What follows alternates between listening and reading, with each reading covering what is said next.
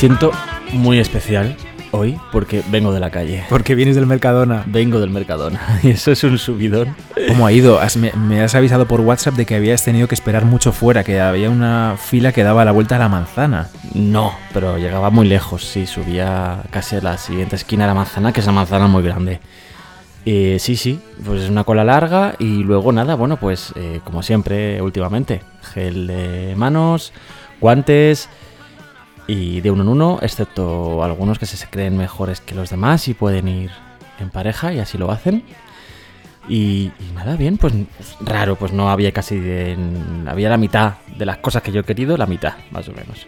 Bueno, tendremos para sobrevivir unos días más sin Hombre, salir sí. de casa. Sí, sí, sí. ¿Tú Sí, crees? sí, sobreviviremos, hombre. Vale, si no tenemos cosas en el congelador todavía. que ¿eh? por cierto me he fijado cuando he ido al Mercadona, de aquí de nuestro barrio, en las ventanas de Luis, que yo no sabía exactamente dónde vive. De Luis Summer. Claro, es que el otro día subió, perdón, una foto de sus ventanas, eh, de su apartamento, y las ventanas se veían en la foto. Hombre, pues a- haber- haberlo llamado, haberle puesto un mensaje desde abajo. Cuando iba, iba como con prisa, y cuando he vuelto tenía las manos muy ocupadas Ya, con bolsas Has venido cargado. pesadas. Pero me he acordado de él. He visto su lámpara de la cocina encendida. Oye, ¿y no será Luis Summer quien nos ha pedido que hablemos de las hilanderas? No ha sido él, pero podría. Él, nos dio una lista muy larga, por cierto, que deberíamos eh, hincarle el diente algún día. ¿Y quién nos ha pedido entonces las hilanderas de Velázquez? Nos las pidieron Gracia VG, nuestra amiga Gracia, y Alejandro M. Bravo. Lo que acabo de decir son sus usuarios de redes sociales. Eh, son Gracia y Alejandro. Alejandro Molina Bravo, compañero vigilante del Prado. Que nos contó que esta sala, la de las hilanderas, la sala 15A, fue la Muy bien. La, tengo apuntada, si no, ni de coña.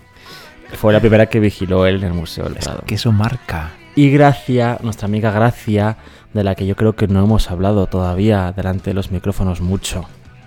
Es nuestra amiga que está ahí en plena oposición, esa oposición congelada ahora mismo para ser eh, ayudante de conservación. Como otros todo. oyentes de, de Arte Compacto, por cierto, Seguro. les mandamos un abrazo a todos y en especial a Gracia, que le tenemos mucho, mucho cariño. Así que aprovechad el tiempo ahora estudiando, estudiando, estudiando. Claro, concentraos, chicos, ánimo y, Y nada, chicas. con Gracia pues sí, pues, pues eh, hay que hacerle caso a Gracia siempre. Así que aquí están las hilanderas. Oye, no hemos dicho la hora y sabes que yo soy muy pesado con esto. Son las 7, ¿y 20? las 6 y 20 en la Comunidad Canaria. Pues sí, Y hoy es, ¿qué día es? Eh, jueves. Es jueves 26 de marzo. 26 de marzo. a esta hora, todavía a esta hora, hasta antes del sábado, cuando cambien la hora, es cuando entra el sol por nuestras ventanas de la cocina. Sí, nos da ahí el rayito. Es un sol naranja que entra por la ventana de la cocina y que llega hasta la mesa donde estamos ahora mismo y que parece que tengamos fuego detrás de nosotros. Es precioso. Es muy fugaz, ¿eh? Pasa muy rápido, pero es tan bonito, ¿verdad? Cuando entra esa luz anaranjada. Ay, sí, sí que lo es. Bueno, vamos a centrarnos. Vamos a ir a la sala 15A, como decías tú, del Museo del Prado, donde están Las Hilanderas de Velázquez, una obra de su etapa final. Es una de las últimas obras que pinta. ¿En qué año pinta Velázquez Las Hilanderas, Juanra? Lo pinta en 1656. Se considera más o menos que es de ese año. Velázquez mayorcito ya. Velázquez morirá en 1660, o sea que sí, muy mayor. Es de hecho de las últimas obras importantes que hace. Co- co- coincide, comparte fecha con las Meninas. Es un poco posterior, se, se considera posterior, Un ¿no? pelín, sí. Eh, y es, pues eso, de la, de la misma época. Sí, responde la misma madurez de Velázquez ya en cuanto tanto a pincelada como de contenido, ¿no? Ahora iremos a eso. Y siempre se le ha llamado Las Hilanderas. A lo mejor se cuela el sonido de un coche que está pasando por la calle anunciando algo. Había música también hace un rato. no, no sé hombre, si no es la policía entrando, diciendo, ¿no? por favor, váyase. A ver. Ah, sí, es la policía, se ha oído la sirena ahora, sí. Sí. Bueno, lo normal, está bien. Lo normal ya, qué fuerte. Hemos normalizado Estas una forma de vivir claro. tremendo. En fin, pues sí, lo pinta con 60 años ya, prácticamente, Velázquez. Es una obra de madurez, como decía. Y, de hecho, bueno, no representa en realidad solo unas hilanderas. Como sabes, Bernardo, y como todos saben, representa realmente la fábula de Aracne. No siempre, me preguntarás, no siempre se ha conocido esta, este tema, el tema real del cuadro. Hasta el año 1948, 1948, se pensaba que no tenía tema el cuadro, que era un cuadro costumbrista que se dice, es decir, una escena de la vida cotidiana del entorno de Velázquez. Una escena que mostraba unas hilanderas y por eso el nombre de las hilanderas. Sí, porque en el primer plano lo que vemos son cinco mujeres haciendo labores de, hilado, tejiendo, un taller. Exacto.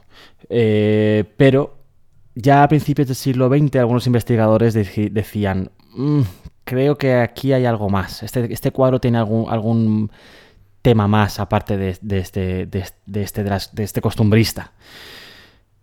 Bueno, pues es en el, en el, 48, como digo, cuando se descubre un inventario del año 1664 donde se menciona este cuadro como la fábula de Aracne de Velázquez.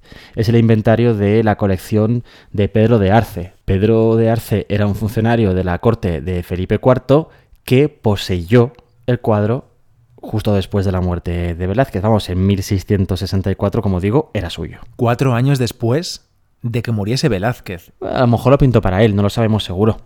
sí, sí, me refiero a que cuatro años después quería decir que es solo cuatro años después cuando mencionan la obra con ese título, como La fábula de Aracne. Así que hay que pensar que es un título cercano a Velázquez. O se lo pone Velázquez o le dice a alguien que ese es el título, que ese es el tema de la obra. Vamos, no hay duda. Sí, sí, es contemporáneo al cuadro, totalmente. Pero luego quieres decir tú que durante mucho tiempo, hasta el siglo XX, le hemos llamado las hilanderas porque ese inventario se, se perdió o se dejó de tener conocimiento de él bueno, el inventario es un inventario simplemente privado con una función concreta. No, no, lo que se perdió fue conocimiento del tema del cuadro. Cuando pasó de manos a manos y fue pasando de generación en generación y los años pasaron, pues se perdió el hilo del tema real de este cuadro, que es efectivamente este, este mito, que por cierto, creo que tú puedes contarnos.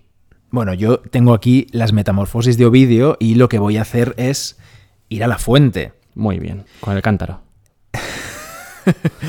si no me equivoco, libro 6 de las Metamorfosis.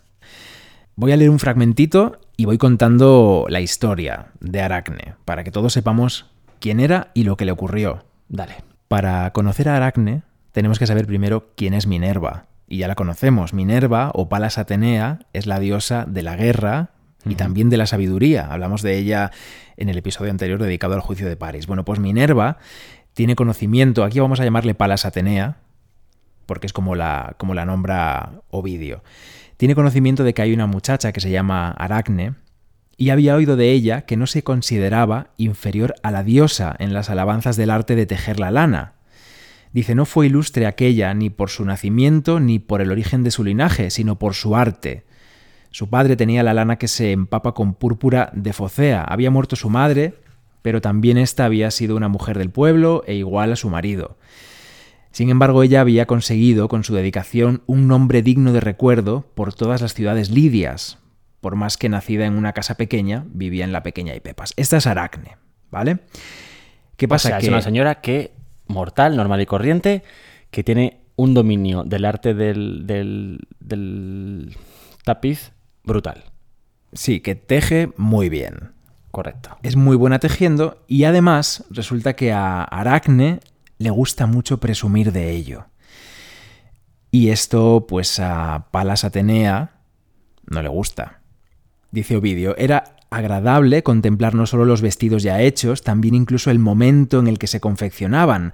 Tanta gracia había en su habilidad, bien si enrollaba la vasta lana en los primeros ovillos, bien si con sus dedos modelaba la labor y suavizaba los vellones que semejaban nieblas, traídos y llevados en largo recorrido, bien con su ágil pulgar hacía girar el torneado uso o si bordaba con la aguja. Estarías convencido de que había sido enseñada por Palas. Y esta es la clave. Sin embargo, ella misma niega esto y enfadada con tan importante maestra dice que compita conmigo, nada hay que yo pueda rechazar una vez vencida. Es decir, Aracne está retando a la diosa a que compita con ella en esas, en esas labores. Para verlo con sus propios ojos, Palas decide ir allí, ir al taller de Aracne, donde ella está cosiendo. Finge ser una anciana se pone unas canas falsas en las sienes e incluso, dice Ovidio, sostiene sus débiles miembros con un bastón. Y allí le dijo a Aracne, no todo lo que debemos evitar lo posee la edad avanzada, el provecho surge de los años tardíos, de la vejez. No desprecies mi consejo, busca para ti entre los mortales la máxima gloria en el arte de tejer la lana, considérate inferior a la diosa y con voz suplicante, atrevida, pide perdón para tus palabras. Ella, la diosa, que era ella misma pero estaba disfrazada y Aracne no lo sabía, dará su perdón a quien lo ruegue. Aracne pasa de todo, Aracne le da igual y le dice a esta mujer que va a advertirla a su, propio, a su propia casa, va a avisarle de lo que no tiene que hacer, le dice, vienes carente de razón y agobiada por una duradera vejez. La está llamando vieja amargada, vamos. Y mucho perjudica el haber vivido demasiado que oiga esas palabras tu nuera, si tienes alguna, o tu hija, si alguna tienes. Bastante consejo tengo en mí misma y no creas que has conseguido nada con tus recomendaciones. Mi opinión es la misma. ¿Por qué no viene ella misma en persona, la diosa? ¿Por qué evita esta contienda? Y en ese momento es en el que Palas Atenea se quita el disfraz de vieja, se muestra como la diosa que es, enseña su vestido, se hace un Elsa de Frozen, se transforma y le dice, la diosa ha venido. Aquí está. En ese momento. A ti te lo voy a decir. La diosa soy yo. La diosa soy yo, a ti te lo voy a decir. Las amigas de Aracne, las compañeras, que dice Ovidio que son ninfas y otras, y otras mujeres, se asustan. Porque ven que esa mujer que ha venido ahí, esa ancianita con el bastón, es la diosa. Se asustan. ¿Quién no se asusta? Aracne. Le da igual. Ovidio solamente dice que se ruboriza un poquito, que sale un, un color púrpura, como la aurora que se le pone un poquito en la cara, pero es un breve momento. Un momento muy breve. Luego insiste en su intención y dice, con el deseo de una estúpida victoria, se precipita a su destino, pues la hija de Júpiter, Palas Atenea, no se niega ni le hace más advertencias ni aplaza ya la contienda. Es decir, van a competir a ver quién es mejor tejiendo. Y en ese momento, pues ya se describe cómo eh, se pone a coser la diosa y se pone a coser también Aracne. Y Aracne teje un tapiz en el que vemos las infidelidades del padre de la diosa, del dios Júpiter. Y una de esas infidelidades es el rapto de Europa. Es en el momento en el que Júpiter se transforma en toro y va a raptar a una chica que se llama Europa, que es una princesa, la hija de los reyes de Tiro, y se la lleva a la isla de Creta, a nado a través del mar. Este es uno de los, una de, las, de los temas que teje Aracne. Esto enfada muchísimo a la diosa y ¿Qué hace esto? ¿Lo sabes tú? Se enfada porque lo que teje Aracne son los cuernos que lleva su madre. Exacto, exacto. Entonces, el castigo que le va a dar. ¿Cuál es, Leonardo? Te lo voy a leer. Mira, te lo voy a leer. No podría Palas, no podría la envidia denigrar aquella obra. La rubia doncella varonil se dolió del éxito y rasgó las ropas bordadas, acusaciones contra los dioses, y según sujetaba una lanzadera procedente del monte Citoro, que dice eh, nuestra, nuestra edición que esto significa que es madera de boj, golpeó tres o cuatro veces la frente de la Idmonia Aracne, no lo soportó la desventurada y llena de valor se ató la garganta con un lazo. Palas, compadecida, sostuvo la que colgaba y le dijo así mantente viva aún, pero cuelga, desvergonzada, y que este mismo tipo de castigo, para que no estés libre de preocupación por el futuro, sea dictado para tu linaje y tus lejanos descendientes, para ti y para todos tus muertos. Como y para todos tus hijos. Como maléfica, igual, está aquí siempre maléfica. ¿Pero cuál fue el castigo? No lo has contado todavía, no has llegado a ese punto. La convirtió en araña. La convirtió oh. por su nombre. tenemos otro auto-spoiler aquí. La convirtió en araña. Vale, entonces, vamos a resumir la historia. Aracne era una simple mortal muy egocéntrica que pensaba que ella tejía mejor que nadie, incluso mejor que los dioses, incluso mejor que Atenea, que era la diosa, entre otras cosas, de la belleza y del arte. Llega un día Atenea y le dice, sé un poquito más humilde. Entonces Aracne dice, ni de coña. Llega disfrazada, le avisa como una anónima, una persona anónima que le dice, oye, yo te lo digo, eh, te lo dejo caer. Sí. Entonces, Aracne dice que no, hombre, que no, que yo soy mejor. Entonces la otra se cabrea, hacen una competición. Como le teje las cosas de los amores de su madre, de su padre, perdón, entonces Atenea se enfada y la convierte en araña. Para siempre, para que esté siempre, siempre, siempre echando tela de araña, o sea, hilos. Tejiendo, ya que te gusta tejer, pues toma tres tazas. Apartándose, la roció con los jugos de una hierba de écate y al punto sus cabellos tocados por la funesta poción se desvanecieron y junto con ellos la nariz y las orejas, y su cabeza se redujo al mínimo y también es pequeña en la totalidad de su cuerpo. En su costado están clavados unos endebles dedos en lugar de piernas, el resto lo ocupa el vientre, del que sin embargo ella deja salir el hilo y como una araña trabaja las antiguas telas. Ahí tienes la metamorfosis. Ya, son muy fuertes las historias que cuenta Ovidio, muy fuertes. Espectro Patronus. No, pero eso no convierte a nadie, eso es una cosa que sale ahí. Bueno. Es que yo no sé de Harry Potter mucho. ya veo, ya. Bien, esta es la historia que cuenta Ovidio sobre Aracne, Atenea y cómo la convierte en araña. Bueno, veamos el cuadro de Velázquez y veamos qué es lo que Velázquez representa aquí. Primer plano, hemos dicho cinco mujeres. Cinco mujeres. com. Trabajando. Madre mía, eso es muy antiguo. nuestros oyentes de, que hayan nacido en el 2000, 2002 no, no saben lo que es esto. Van a teclear ahora cinco mujeres.com y les saldrá una web que seguro que no quieren ver. Porno, una mujer, una, una web porno, probablemente. en fin, cinco mujeres que en este caso están en un taller de lana, están en un taller de tejido, ¿no? De, de tapicería, vamos. Cada una de ellas hace una actividad diferente respecto a la lana. Bueno, vamos a nombrarlas así por encima rápidamente para ubicarnos un poquito. Las dos de los extremos hacen cosas que no tienen nada que ver. Una, retira una cortina roja preciosa para que entre más luz en la, en la escena. Vamos, en el trabajo de estas señoras. Y la otra, a la derecha del todo, está recogiendo con lo que parecen pues ya trozos de lana o trapos, incluso metiéndolos en un capazo. En el centro, una figura en sombra y más atrás. A la que no vemos la cara, porque está borrosa. Porque está así, porque está en sombra, no tiene suficiente luz para verle la cara, que está cardando, cardando la lana sobrante que recoge del suelo. Que imagino que es el trabajo que se dejaba pues a las aprendices a lo mejor, a, el, trabajo a las al que último controlaban menos. Eh, al último mono, a la última mona. Porque ya conoces el dicho, unos se llevan la fama y otros cardan la lana. Pues la que cardaba la lana imagino que no sería un trabajo muy agradable. Pues esta chica está cardando la lana, tiene su instrumento ahí en la mano de madera, que es como un cepillo. Sí, en fin, ¿qué más vemos? A la izquierda, la señora que parece más mayor y que está con una rueca, que está hilando. De ese hilado saldrá la madeja, que es ese hilo ya recogido. El hilo recogido después pasará a la devanadora, que es la chica de la derecha, que tiene ese, ese objeto, que es la devanadora, esas maderas, que gira para, para devanar la lana y conseguir así las bolas. El ovillo. Sí, o las bolas en este caso, que vemos en primer plano, una de ellas, esa, esa bola ahí bien montadita. Entre la bola y la mujer del centro, la mujer que está cardando, uno de los elementos más anecdóticos del cuadro, un gatete, allí puesto, con las patitas para adentro, hecho una bolita, muy mono. Bien, hasta aquí es un trabajo normal de un, de un taller lo que estamos viendo es una escena costumbrista, es decir, una escena natural, una escena real de lo que está pasando en un taller cualquiera. De hecho, creo que tú tenías el dato de exactamente de qué taller de tapicería hacía referencia, ¿no? El, de Santa Isabel. Sí, así se le llamaba. Escena. Espera, que te lo voy a leer. Venga, dale. Voy a coger el libro, que pesa lo suyo. Obrador de hilado y devanado y pieza para ventas en la fábrica de tapices de Santa Isabel de Madrid que es lo que se pensaba, como decimos, hasta el 48, que representaba este cuadro ¿no? de Velázquez, una escena normal y corriente, costumbrista de ese taller que Velázquez seguro visitó alguna vez. Y de hecho tuvo que visitar para conocer también esta escena fijo. Pero, ¿qué pasa con el segundo plano del cuadro?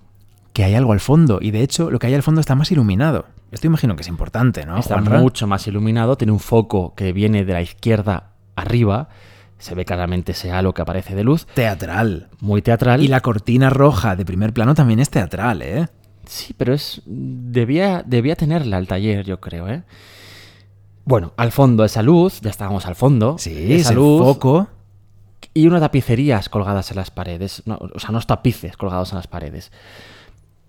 Delante de esos tapices, un grupo de mujeres de la corte, ¿no? Un grupo de mujeres bien vestidas, con lujo, Todas ellas miran hacia una escena que está ocurriendo eh, cerca del tapiz, menos una de ellas, la de la derecha del todo, que sí que se gira hacia acá. Nos está mirando a nosotros. Bien, ¿qué pasa en esa escena a la que miran esas mujeres bien vestidas? Esa escena no está ocurriendo en el tapiz, no es una escena cosida. está ocurriendo allí in situ. Tenemos a la izquierda a una mujer con un casco y un palo en la mano y a la derecha a una chica con brazos abiertos diciendo, ahí la que me va a caer. Sí. Bueno, pues Me están castigando. ahí está. Ahí está viendo pasar. No. la escena, por fin, de la fábula de Aracne. El castigo de Palas Atenea a Aracne por haberla retado. Para Satanea con ese casco y ese palo que decíamos de Boj en la mano, que va a estar a punto de golpear a Aracne, que es la chica central del cuadro a la derecha. La composición es uno de los elementos más importantes de este cuadro. En primer plano, estas mujeres que hemos dicho que están aquí en el taller están en una composición muy determinada que recuerda, remite directamente a algunas figuras de la Capilla Sistina de Miguel Ángel. Sí. Aquí está dando Velázquez ya cuidadito que soy culto, que he estado en Roma y que conozco lo que estoy viendo, ¿no? Sí, unas escenas de ángeles eh, de la Capilla Sistina, los Ignudi, vamos, no son ángeles, son los Ignudi, perdón. Que están en la misma posición exactamente que las dos mujeres protagonistas del primer plano. La mayor que decías tú con la rueca Sí. y la otra que está con la, la joven que está con la devanadora. Sí, es una composición muy, muy en V, muy, muy simbólica, muy bien montada y que efectivamente remite directamente a estas obras de, a esta obra de Miguel Ángel. Y esa V hace que en el centro de la V tú tengas la escena del fondo. Sí, Ese castigo que está al fondo con el tapiz. Exacto. ¿Qué sentido tiene que la escena principal esté al fondo? Bueno, pues ninguno, ninguno hasta ese momento. Las normas tradicionales de representación, desde el Renacimiento, efectivamente decían que lo importante tenía que estar en la, en la parte más evidente del cuadro, o sea, en primer plano. Lo importante, delante. Lo anecdótico, detrás. Sin embargo, aquí Velázquez hace lo contrario. Coloca la única escena realmente mitológica del cuadro allá al fondo. Y nos ubica aquí en primer plano todo este taller que realmente no tiene nada que ver con la historia mitológica. No siempre se ha pensado así. Incluso desde que sabemos que esto es la fábula de Aracne, este cuadro, se ha pensado alguna vez que esas figuras del primer plano también tienen que ver con la fábula, ¿verdad, Bernardo? Bueno, de hecho, eh, en las salas del Prado, eh, si nos escucha pues Alejandro Molina Bravo, cualquier otro vigilante o cualquier visitante habitual, habrá escuchado que esa mujer mayor que está con la rueca, que está enseñando la pierna, es eh, Minerva, Palas Atenea, disfrazada cuando llega al taller, al principio, en lo que hemos contado antes en la narración de Ovidio, cuando llega para advertir a Aracne. Pero Ovidio no es exactamente eso lo que cuenta. Ovidio no cuenta que ella llegue eh, y rete a Aracne o que colabore con ella, sino que solamente la advierte y cuando Aracne le dice, me da igual lo que me digas, vieja amargada, le dice, vale, pues vamos a, vamos a competir entonces. Pero has perdido la parte importante, que es que se, des- se quita el disfraz de vieja Exacto. antes de competir. Claro, claro, se quita el disfraz antes de competir. Esa es la clave. Y en la escena que tenemos delante, en la escena de Velázquez, la tenemos todavía la diosa disfrazada de vieja, si es que es la diosa. Uno de los argumentos que esgrimen los guías es que esa vieja tiene pierna de joven, esa pierna que nos enseña de la rodilla para abajo es más blanca, tiene más luz. ¿Puede ser de joven?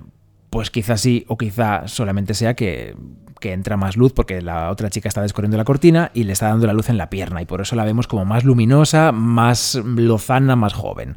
No lo sé. Sí que ha habido expertos a lo largo de estos años últimos, décadas, vamos, que, que hablan de que estas figuras están metidas, como dices tú, en la fábula, pero realmente no tiene ningún sentido. Lo que has leído antes deja claro lo que acabamos de decir, que, que Atenea se quita el disfraz de vieja antes de empezar a competir con Aracne y además se supone que la competición va sobre tejer tapices, no sobre trabajar la lana en un momento previo. Y con el tema de la pierna, además, yo creo que realmente, si te fijas, la, figura de la izquierda del todo está retirando esa cortina roja para que empiece a entrar más luz. Esa luz que baña en la rueca, no solamente la rueda de la rueca, sino también la base de madera. Y, y e igual que baña esa, esa parte baja de la roca, baña la pierna. Es por eso yo creo que el tratamiento pictórico que tiene la pierna más iluminada es distinto al tratamiento que tenía la cara de esa señora que está en sombra. De hecho, esta luz que entra por la izquierda, al retirar la cortina, es la luz que refleja en la rueda, esa luz que permite, con una técnica maestral, maestral, magistral, quieres decir, magistral de Velázquez, eh, permite captar perfectamente, representar perfectamente el movimiento de esa rueda, que es uno de los alardes técnicos que siempre se ha dicho de este cuadro, ¿no? Como esa rueda Mm. la vemos moverse delante de nosotros con cuatro pinceladas de luz que le da Velázquez a estos, a estos radios de la rueda, ¿no? Bien, por tanto yo creo que se puede descartar el hecho de que estas figuras de primer plano sean figuras también mitológicas, sino que todo lo contrario. Lo que hace Velázquez es una transgresión al invertir el orden coherente de representación de una escena. En primer plano eh, las señoras que trabajan y en segundo plano realmente las escenas, la escena protagonista de la historia. ¿no? Esto, por cierto, ya lo había hecho el Greco en el martirio de San Mauricio. Esta obra que pinta el Greco para Felipe II y que le presenta en el Escorial como muestra de su arte para, para, bueno, para ver si Felipe II le contrata para decorar el Escorial o parte del Escorial y que Felipe II rechaza, aunque se queda la obra, rechaza el arte de- del Greco porque lo- le parece poco claro. Le parece poco claro precisamente por qué, porque en, en esa obra que digo de San Mauricio de- del Greco, en primer plano aparecen unos soldados en un tamaño enorme que no tienen nada que ver con el, con el martirio en sí, que está en un rinconcito abajo y alejado. Pero dice, oye, esto no es lo que yo te he pedido, ¿eh? Esto te lo quedas tú. Bueno, porque iba en contra de ese- esa claridad de mensaje que siempre decimos de la contrarreforma. En ese momento de Felipe II era muy importante. Aquí ya, con las hilanderas, con Velázquez, estamos en otro contexto completamente diferente y no importa tanto que el mensaje sea claro. Bueno, Estamos hablando de que lo importante está al fondo, en el segundo plano, y no hemos mencionado un instrumento que tiene bastante presencia, que está justo delante, bueno, detrás, para nosotros está más cerca, pero está detrás de la diosa, castigando a Aracne. ¿Qué instrumento es, Juanra? es una viola da gamba, sí. ¿Y por qué está ahí? ¿Qué nos está diciendo ese instrumento? Bueno, parece que Aracne, cuando tejía, tejía con un instrumento sonando de fondo, así parecido a como Tiziano pintaba, también se dice. Eh, básicamente habla de eso, aunque también hay fuentes que hablan de que eh, la música era una de, los, de las soluciones ante la picadura de arañas, ¿no? Eso parece. sí. Bueno, hay varias referencias aquí. Vamos a decir también que la imagen que estamos describiendo es la imagen de la obra original pintada por Velázquez. El cuadro de Velázquez fue ampliado, fue ampliado en el siglo XVIII, cuando este cuadro ya estaba en la colección real de Carlos III, y se amplió pues por cualquier motivo, probablemente porque había que hacer pareja con algún otro cuadro que era más grande o cualquier cosa eh, con tema probablemente decorativa, ¿no? Se amplía este cuadro, luego el cuadro es verdad que sufre mucho y que está en un estado de conservación un poco dudoso, conflictivo, que impide o no recomienda al menos la retirada de estas ampliaciones. Es por eso que el Prado hoy en día no se plantea retirar estas telas que están cosidas a la tela original de Velázquez. Es una franja grande en la parte de arriba y dos franjas un poco más pequeñas a ambos lados del cuadro. La presencia de estas franjas, de estas, de estas añadidos, desvirtúa por completo la forma de entender la obra, ¿verdad, Bernardo? Cuando tú ves el cuadro con los, con los añadidos, la escena del fondo se aleja, pierden importancia. Claro, con el añadido, sobre todo el añadido superior, que es bastante grande, que añade un óculo, una ventanita circular y un arco, hace que veas mucho más lejana la escena del tapiz. Y todavía Sí. no hemos dicho cuál es el tema del tapiz, que es muy importante en esta historia, Juanra. Pero con ese añadido es más difícil de verlo, de fijarte en qué es lo que está pasando al fondo. Ves esas figuritas mucho más pequeñas todavía de lo que son.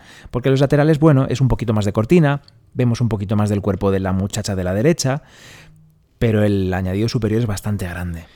Esto hace que el Prado, desde hace ya unos años, eh, luche por mostrar solo la parte original del lienzo. Pero no se puede retirar, como digo, las partes añadidas, porque daña- dañaría este trabajo de retirado, dañaría también el cuadro original. Oye, ¿sabes que es una copia que se hace bastante, la de las hilanderas? Me la piden bastante los copistas. Es que me acabo de acordar por lo de los añadidos. Y en una de las últimas copias que se ha hecho, le ocurrió al pintor que el cuadro estaba expuesto en su versión original, la que estamos comentando, sin añadidos, y a mitad de la copia se descubrió. Entonces estaba el cuadro entero y él lo que hizo fue seguirlo pintando como lo tenía, evidentemente. No, Claro. No trajo un lienzo más grande ni cosió más tela arriba y a los laterales. Él siguió haciéndolo como estaba porque además era lo que le interesaba, la, la versión original de Velázquez. Qué curioso. Pues, Cosas que pasan en, el día a día del museo. Bueno, pues es que desde el 2016 se muestra el cuadro entero, incluso con los añadidos, porque en ese año se retiró este sistema que el Prado tenía para tapar los añadidos, que era básicamente mm, el cuadro lo cuelgas sin marco de la pared del edificio y delante le pones una pared de madera, de DM, con la ventana del tamaño exactamente del parte original del lienzo y a esa, a esa ventana por fuera le pones el marco. Con unas ruedas y unas bisagras cierras esa puerta y finalmente queda solo a la vista un trampantojo, que es un marco pegado a una madera y dentro de ese hueco la parte original del lienzo. ¿Qué pasa? Que con la madera era muy pesada, no favorecía en absoluto la, la rapidez de apertura de esa puerta, el acceso al cuadro en definitiva. Ujú, y había que hacer algo, claro. Claro, esto, es, esto no es bueno para el cuadro. Está encerrado, no podemos acceder a él, no podemos revisar su estado de conservación y además en caso de emergencia no se puede sacar de allí fácilmente. Esto es lo que hizo que se desmantelase este sistema en el 2016. Y desde entonces se está, trabajando en el diseño de un sistema nuevo, un sistema mucho más eh, seguro para la obra, que básicamente consiste en lo mismo que este DDM antiguo, pero con más seguridad en cuanto a materiales y conservación de la obra y además facilidad para acceder al cuadro. Este sistema nuevo estaba previsto inaugurarlo el 25 de mayo, este 25 de mayo. Ya se presentó a la prensa, de hecho, hace no tanto tiempo. Pero claro, con este parón en el que estamos todos metidos, imagino que, que no será posible presentarlo en esa fecha. Imagino, no lo sé. Claro, se presentó el proyecto, se iba a hacer esta intervención, pero todavía no se ha podido hacer, como dices. Eso es. ¿Qué viene ahora? Bueno, te veo, te veo con notas a ti en la mano, no sé si quieres decir algo. Bueno, yo tengo cosas apuntadas por si hay hueco para irlas diciendo, pero no es nada imprescindible. Bueno, siempre hay hueco. Aquí el que llevas el hilo eres tú. El hilo, El ¿eh? ¿Has visto? ¿Has visto como hilo? El hilo de Aracne. Como hilo, el hilo. ¿Llevas el hilo? Bien. Vamos a hablar del de el cuadro en sí y de... Ah, bueno, no, perdón. Vamos a hablar del, del, del tapiz. A del ver, el fondo. tapiz. Es que yo estaba llevándote al tapiz, pero veía que me ponías cara de que no todavía. ¿Es el momento ya de hablar del tapiz? Tapiz. Venga. ¿Qué muestra el tapiz? Cuéntalo tú, venga, va. ¿Es importante esto? ¿O, o nos da igual? Es importantísimo, es una de las claves de la obra. Creo que estamos gritando un poco, os pedimos perdón por los gritos. ¿eh? El tapiz, que se ve muy poquito, tiene unas flores alrededor y tal. Esto lo dice Ovidio también. No os, lo, he- no os lo he leído para no estar dos horas leyendo a Ovidio que me vais a llamar pesado, que se lo soy. Sé que soy pesado, pero bueno. El tema del tapiz, lo que vemos son dos angelitos volando y, si nos fijamos mucho, vemos un trozo de una tela roja en el cielo y una cabeza de un toro. El tema del tapiz es el rapto de Europa. Sí, ya lo dijiste antes esto. ¿No lo he dicho? Yo pensaba que sí, que has explicado que, que Aracne teje el rapto de Europa y por eso se ofende Claro. Atenea. Pero no había dicho que era el tema del tapiz del fondo de las hilanderas. ¿Y es un tema cualquiera este o es importantísimo? Por algo. Bueno, es importante porque ese rapto de Europa, ese en concreto que vemos, no un rapto de Europa, no ese tema pintado, sino ese que vemos en el tapiz que pinta Velázquez, que él representa, que es el que Aracne ha tejido, Sí. es el rapto de Europa de Rubens. De Tiziano. Bueno, de Rubens y de Tiziano. ¿Cómo se come esto? Bueno, es un cuadro, Rapto de Europa, que Tiziano pinta para Felipe II, un siglo antes. Después, Rubens, en ese segundo viaje a España que hace, del que hablábamos tantísimo ayer, en 1628, lo va a copiar. Dijimos que copiaban, que Rubens copió casi todos los Tizianos en su estancia en Madrid. También copió este. El de Tiziano, el cuadro de Tiziano hoy en día no está en Madrid, sino que está en Boston, en el Isabella Stuart Gardner Museum. Y Velázquez incluye en esta obra este guiño brutal a la propia historia del arte y a las influencias que él recibe. Yo ayer ya decía... Si no habéis escuchado el programa de ayer, que es el programa número 8, como veis estamos siendo muy insistentes en que vayáis a escucharlo. Sí, porque tiene muchísimo que ver con este tema que estamos hablando hoy. Tiene que ver básicamente en esa unión de Tiziano, Rubens y Velázquez, que como decía ayer y como decía hace un momento, eh, la forma de pintar de Velázquez tiene muchísimo que ver con la forma de pintar de Rubens. Y de Rubens, eh, Rubens parte de Tiziano. Esta es una cadena de tres, una cadena de evolución, de aprendizaje de uno a otro, de evolución de la historia del arte. Eh, y eso es lo que incluye aquí Velázquez. Incluye Velázquez, como dices, esta obra de Tiziano. Versionada por Rubens. Pero tejida por Aragne ¿Qué significa esto? y pintada por Velázquez. Esto es la hostia, ¿eh? Es una cadena de metapintura, evidentemente. Es la pintura dentro de la pintura, el arte dentro del arte, referencia a conocimientos previos. Bien, pues aquí vamos a hacer un parón y vamos a abrir un melón. He Venga, dicho, he dicho- ábrelo. he dicho melón porque Voy a por el rima con parón, ¿eh? no por nada. Vamos a ver si he perdido la hoja, la página al final. A ver, Sí, búscalo. Llevo toda la tarde marcando la página del libro de Velázquez de Jonathan Brown, que es un libraco mítico. Tenemos un despliegue aquí que no sabéis, no sabéis ni queréis imaginaros porque todo lo que ordenamos durante el día lo desordenamos cuando nos ponemos con el podcast. Esto es así. Y yo voy haciendo tiempo mientras Juanra busca la página. Ya la tengo. Vamos a abrir un melón mm, intenso, un poquito denso, pero voy a intentar resumir lo máximo posible. Vamos a invocar quizá, además de a Jonathan Brown, a Javier Portus. No te preocupes, vamos a hablar primero de Velázquez y de sus aspiraciones en la vida. Wow. claro, es que es- no podemos hablar de las hilanderas sin hablar de lo que quería conseguir Velázquez al final de su vida. O a lo mejor en toda su vida, pero seguro al final. Velázquez era un pintor de corte, como hemos dicho. Estaba pintando en la corte de Felipe IV desde 1620-21 Desde que llega de Sevilla. Lleva toda la vida pintando en la corte de Felipe IV. Bien. Es pintor de cámara, que es un cargo, pero además tiene más cargos Velázquez dentro de la corte. Por ejemplo, era aposentador de palacio, que es un cargo muy importante. Era el tío que tenía las llaves de todas las habitaciones privadas del monarca. Podía abrirlas y cerrarlas y de hecho debía abrirlas y cerrarlas al paso de los reyes. Algo así como los otros. Que está... Como el ama de llaves, dices. No como la película de los otros, que está cerrando y abriendo llaves cada vez, a puertas cada vez que pasa el niño por una habitación para que no se queme del sol. Bueno, pues esto es lo que hacía Velázquez y otras personas que tenían este cargo. Abrir y cerrar puertas al paso del monarca, porque claro, eran habitaciones secretas, eran privadas y nadie podía entrar allí porque había documentación súper privada. Bueno, Y él tenía derecho a entrar, y de hecho tenía que entrar porque era el que mandaba. él tenía este cargo que era muy importante en la corte, tenía un puestazo y era muy cercano a Felipe IV. Él era muy amigo de Felipe IV y tenían una muy buena relación, muy estrecha. Bueno, la aspiración de Velázquez real hacia el final de su vida no era tanto ser mejor pintor, que ya lo era, ya era un, ya era un gran genio, sino ascender en la corte, conseguir más nivel social, conseguir más títulos. Más títulos no, algún título, porque no tenía ninguno. él. Claro, porque él tenía unos orígenes, mm, diremos, sospechosos. Bueno, tú imagínate, claro, la corte, la corte alrededor de los reyes, aquello sería, bueno, un lugar en el que todo el mundo lucharía por ser más que el de al lado, por tener más títulos y por tanto estar más cerca del rey. Y por tanto tener el favor del rey y por tanto conseguir del rey lo que uno quisiese, ¿no? Bien, pues Velázquez quería tener un título nobiliario, quería ser caballero de la Orden de Santiago más concretamente. Sabemos que en 1650, al menos en 1650, es la primera vez que pide ya el ser caballero de la Orden de Santiago. Para esto tenía que conseguir un montón de cosas.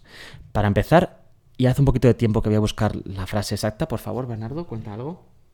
Pues nada, si queréis os cuento un chiste. Eh, yo voy a aprovechar para hablar de mi libro, que es, no, una de las notas que tenía, que mencionaba Juanra, era cuando él estaba hablando de la rueca, esa rueca que muestra movimiento, os cuento que Plinio decía que uno de los mayores logros a los que podía aspirar la pintura es la imitación del movimiento. Y creo que esto es importante en las hilanderas.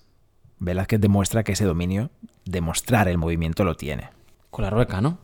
Dato, cerramos dato y entramos en... El rey fue finalmente en 1658 cuando designó a Velázquez como posible candidato a ser caballero de la Orden de Santiago, porque el rey ni siquiera tenía el poder absoluto para, para designar caballeros. Había un comité ahí de sabios, de expertos, que con él se ponían el monóculo y decían, tú sí, tú no. el Consejo de Órdenes Militares. El Consejo de Órdenes Militares tenía que revisar todos aquellos nombramientos previos que había hecho el monarca. Y el Consejo de Órdenes Militares le dijo a Velázquez Danay que él no era, él no era noble ni nada de nada. Le dijeron, eres Chusma Velázquez, vete a pintar, que es lo tuyo, y déjate de ser noble. claro, es que precisamente uno de los problemas que tuvo Velázquez es que las normas literalmente decía que aquellos que, abro comillas, hubieran usado, o sus padres, o sus abuelos, por sí o por otros, oficios mecánicos, o viles, por ejemplo, platero o pintor, que lo tenga por oficio, bordador, cantero y otros. ¿No podían ser nobles? No podían ser nobles, no podían... Tener la cruz. No podían directamente mm, aspirar a tener ninguna orden militar, ningún, ningún título de ese tipo. Claro, Velázquez ha sido pintor toda su vida y, como dice aquí, cuidado, la frase es importantísima, ¿eh? que dice, que dice que lo tenga por oficio. No quiere decir que haya pintado alguna vez, sino que cobre por ello, ¿no? Si cobras por, por esa actividad mecánica que es la pintura, no podías adquirir ningún título nobiliario. Bien, ¿qué le pasa a Velázquez que ha trabajado toda su vida de pintor y ha cobrado? Sin embargo, esto va a mentir sobre ello y va a decir que nunca ha cobrado para asegurarse de ello, este cónclave prácticamente de, de, ese Consejo de Órdenes Militares tuvo que investigar durante casi un año y reunió más de 100 declaraciones de gente de Sevilla y del entorno de su familia para saber primero si es verdad que tenía un linaje noble y segundo si es verdad o no que había cobrado alguna vez por pintura. Bueno, pues que sepas que la mayoría de, estos, de estas declaraciones, 148 de hecho, fueron, fueron afirmativas, que Velázquez, decían que Velázquez venía de, un, de una familia noble. Parece ser que es verdad que venía de una familia noble, pero no al 100%. Y eso sí, tuvieron dudas sobre el tema de cobrar sobre pinturas, evidentemente. Entonces, estos eran peores que la prensa del corazón. Lo rechazaron o iban metiéndose en las casas de la gente preguntando, pero bueno. Sí, sí, tremendo. Se rechazó. Según las normas, después de este segundo rechazo, el, el, él, Velázquez, o cualquiera que fuese que estuviese en esta situación, precisaba una dispensa papal que le excusara de la no probada nobleza. Bueno, pues es que... Más que el rey. El rey no me vale, el papa tiene que decirlo. Bueno, pues Velázquez consigue que el rey hable con el papa y consigue esa dispensa papal. Finalmente lo consigue y lo presenta. Cuidado con los contactos que tenía el amigo, ¿eh? Sin embargo, que andaba con chiquitas.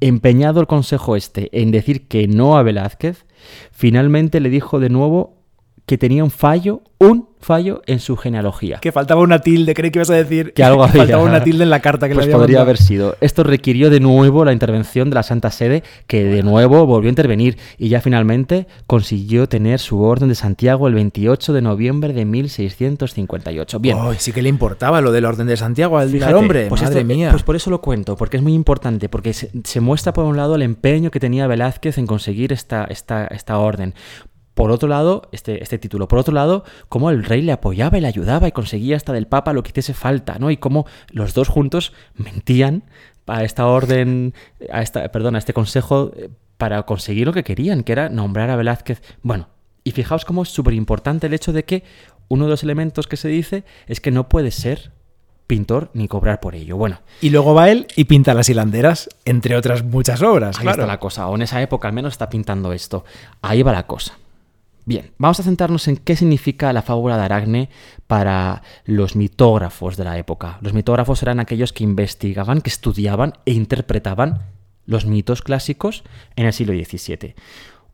Uno de ellos, Pérez de Moya, que es un mitógrafo del siglo de oro español, cuyo libro, cuya publicación principal tenía Velázquez en su biblioteca, se ha demostrado todo esto que decimos, está demostrado. Yo he ido allí y lo he visto. No, es broma. Has ido con el monóculo tú también allí a ido, He ido al Alcázar y he dicho, aquí está el libro. No. Bueno. ¿Qué decía Pérez de Moya? A ver. Él interpretaba en ese libro el mito de la fábula de Aracne y decía que este mito, esta fábula en realidad significaba que el arte siempre es susceptible de avanzar, de, de mejorar, de evolucionar. Ten en cuenta que es el único campo de la mitología, la música, la pintura, el arte, en el que los mortales se enfrentan a los dioses. Un dios y un mortal solo empatan, por ejemplo, aquí se dice siempre que Aracne y Atenea han empatado en cuanto a la técnica, que la otra se enfada porque, porque el tema a representar es su padre siendo cornudo, siendo poniendo sí, sí, Ovidio no lo explicita, pero está implícito.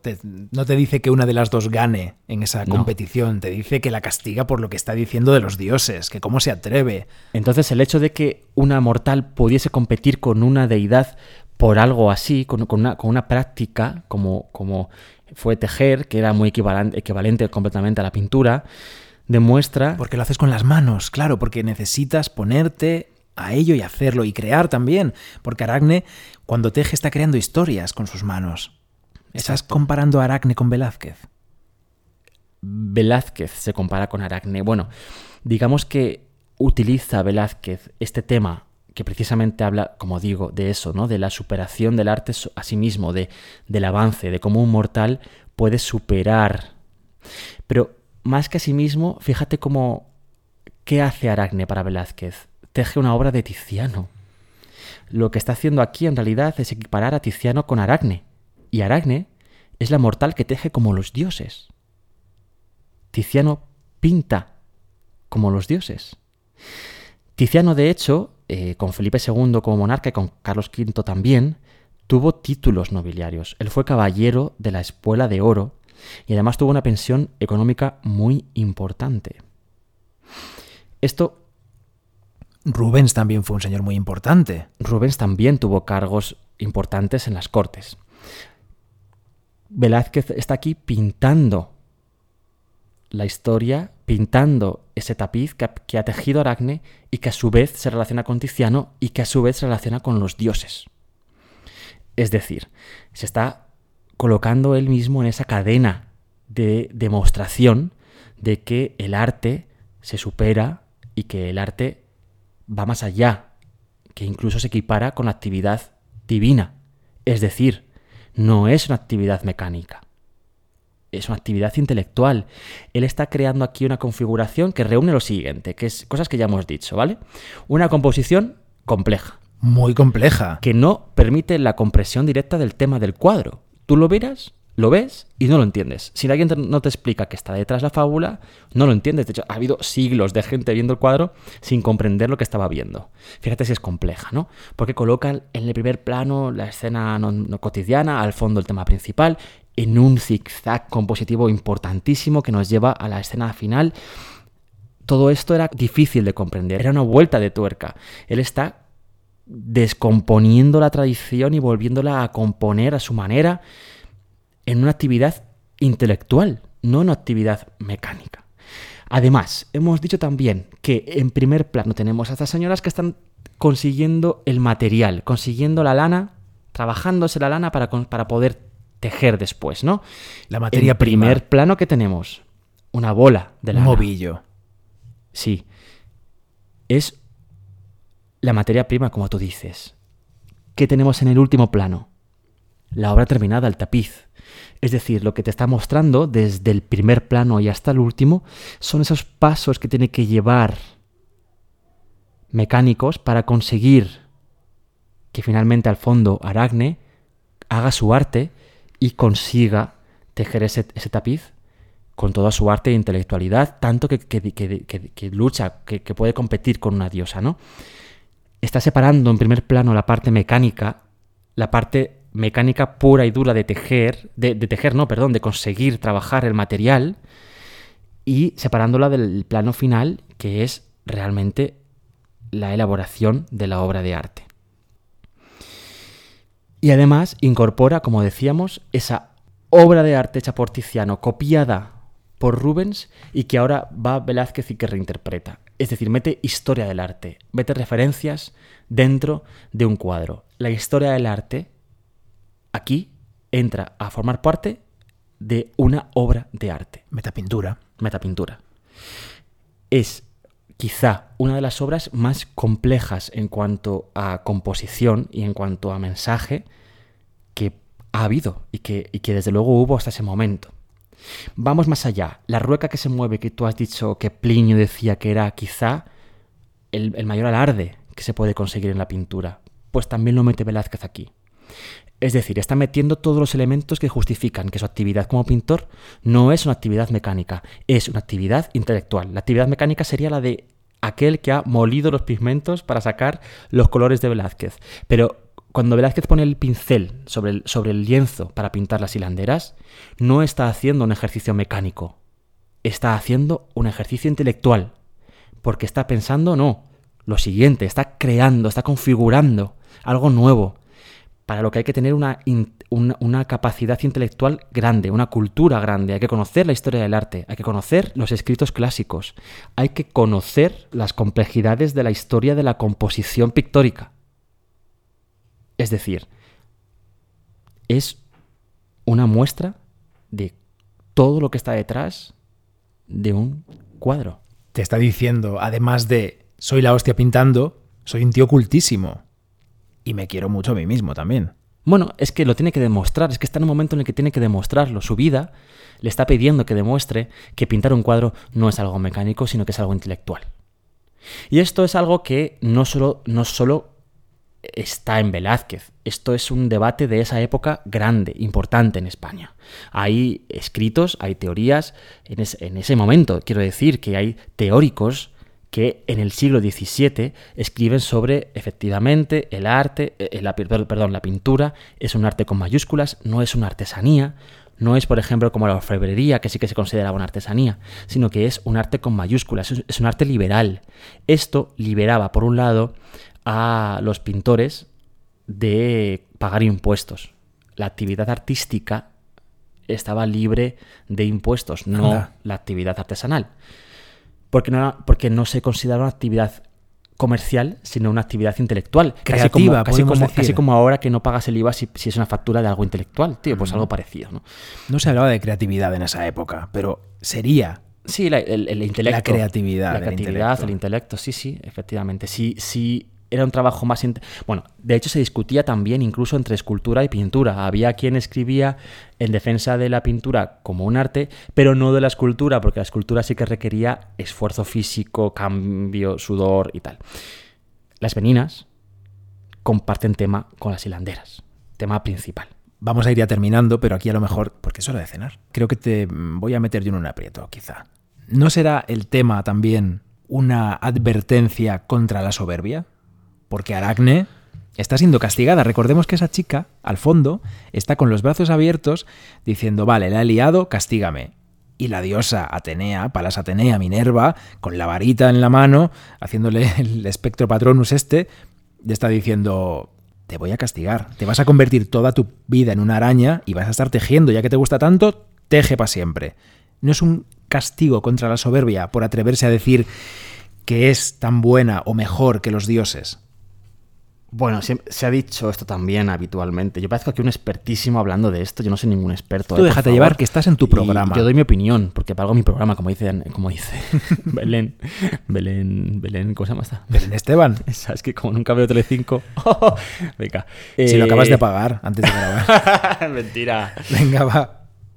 que sí, que sí, que yo todo lo que sé de Velázquez lo he aprendido en Telecinco, lo he aprendido en Sálvame. Ya lo sé. bueno, eh, sí, se ha dicho muchas veces esto de que eh, se podía interpretar como un contenido político incluso, ¿no? Que una advertencia al propio rey que es, pues a lo mejor era muy soberbio, pero fíjate cómo esa teoría no encaja en absoluto con lo que te acabo de defender yo y te la he defendido de, de puta madre.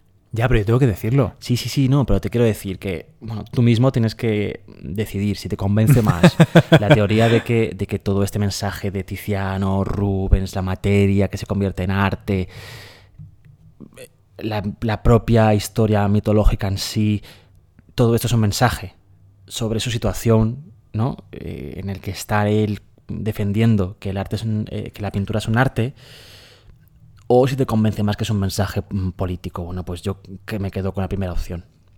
Fíjate que según la veo, la estoy mirando ahora, tenemos aquí la foto, y veo a Aracne castigada y casi le veo pinta de mártir, casi la veo como una mártir.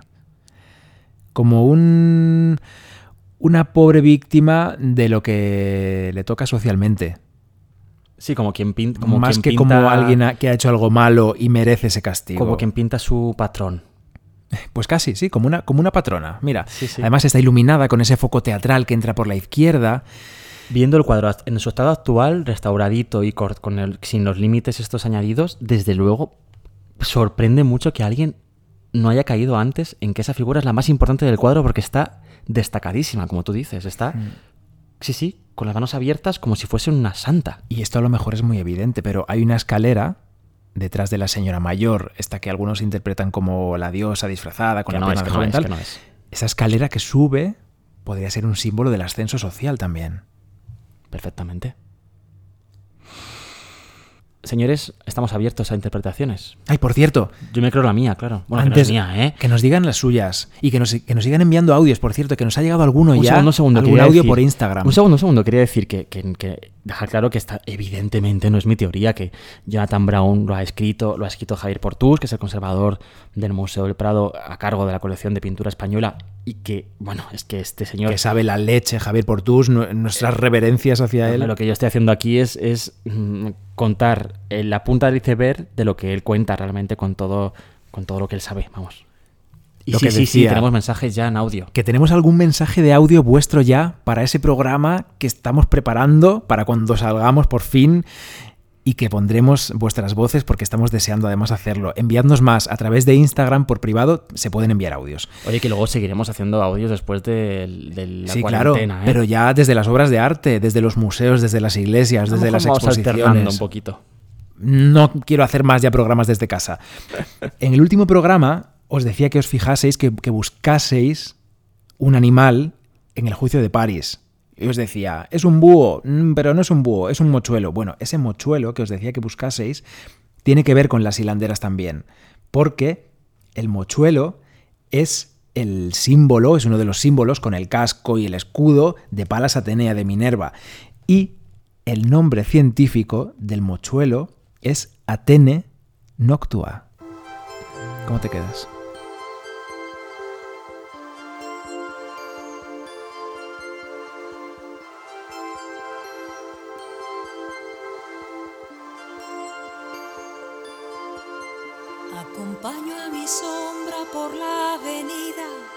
Mis pasos se pierden entre tanta gente.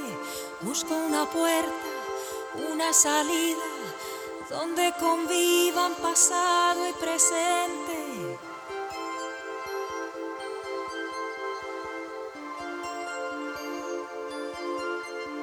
De pronto me paro, alguien me observa, levanto la vista y me encuentro con ella. Ahí está, ahí está. Ahí está, ahí está viendo pasar el tiempo, la puerta de Alcalá.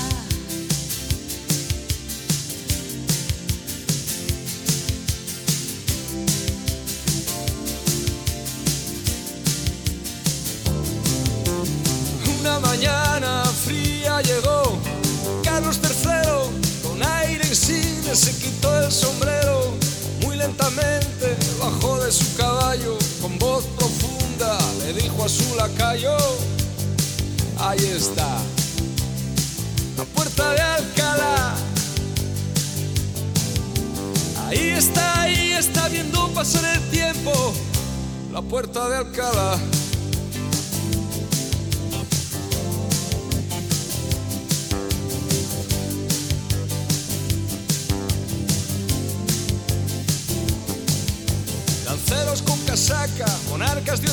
tierras, fanfarrones que llegan inventando la guerra, milicias que resisten bajo el no pasarán, y el sueño eterno como viene se va, y ahí está,